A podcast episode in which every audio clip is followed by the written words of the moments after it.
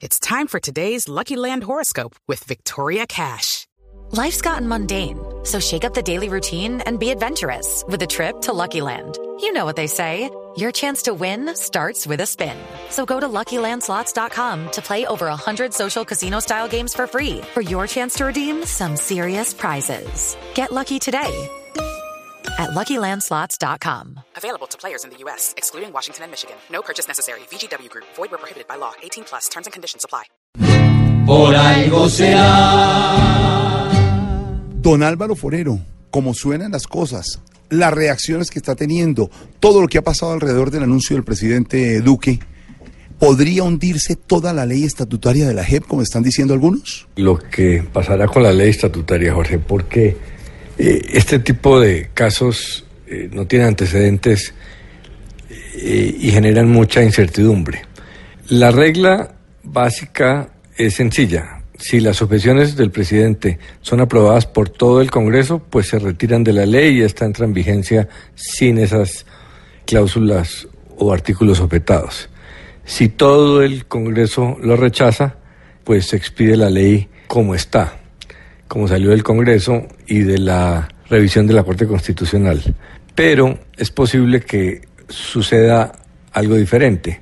Según parece, el gobierno tendría los suficientes votos para aprobar las objeciones en el Senado, pero no las tendría en la Cámara, básicamente porque en la Cámara eh, el partido mayoritario es el liberal y no le alcanzarían los votos a la coalición de gobierno para aprobarlo.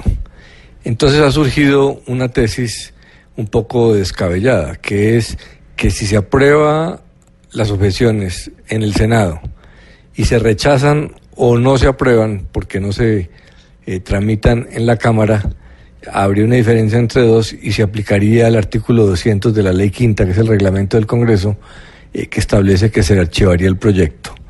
No tiene sentido que lo que se archive es, el, es la totalidad de la ley con 165 artículos.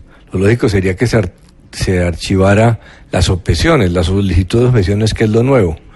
Pero esa parece ser la tesis del secretario del Senado, que es muy poderoso. En el pasado su tesis fue la que se impuso para hundir la ley que contenía, o los artículos que contenían las 16 curules para las víctimas eh, dentro del proceso de paz. Aunque en Mañanas Blue el presidente del Senado Macías dijo que no tenía esa interpretación, pues algunos sospechan que es una jugada a tres bandas entre el gobierno y su partido que implicaría que si no se aprueba, se hunde. Eh, entonces estarían obligados los partidos contrarios a las objeciones a aprobar esas objeciones, así no están de acuerdo con ellas, con tal de que no se hunda toda la ley y se quede la JEP sin una base jurídica eh, que realmente necesita. Y si don Alvarito lo dice, por, algo será.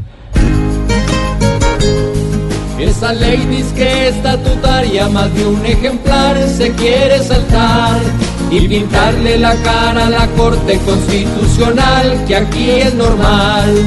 Es el colmo que piensen en ellos cuando haría más pensar en la paz. Y a la Corte le tapan el norte, por algo será, por algo será, por algo será. Por algo será unos pocos hoy tumben el foco, algo será.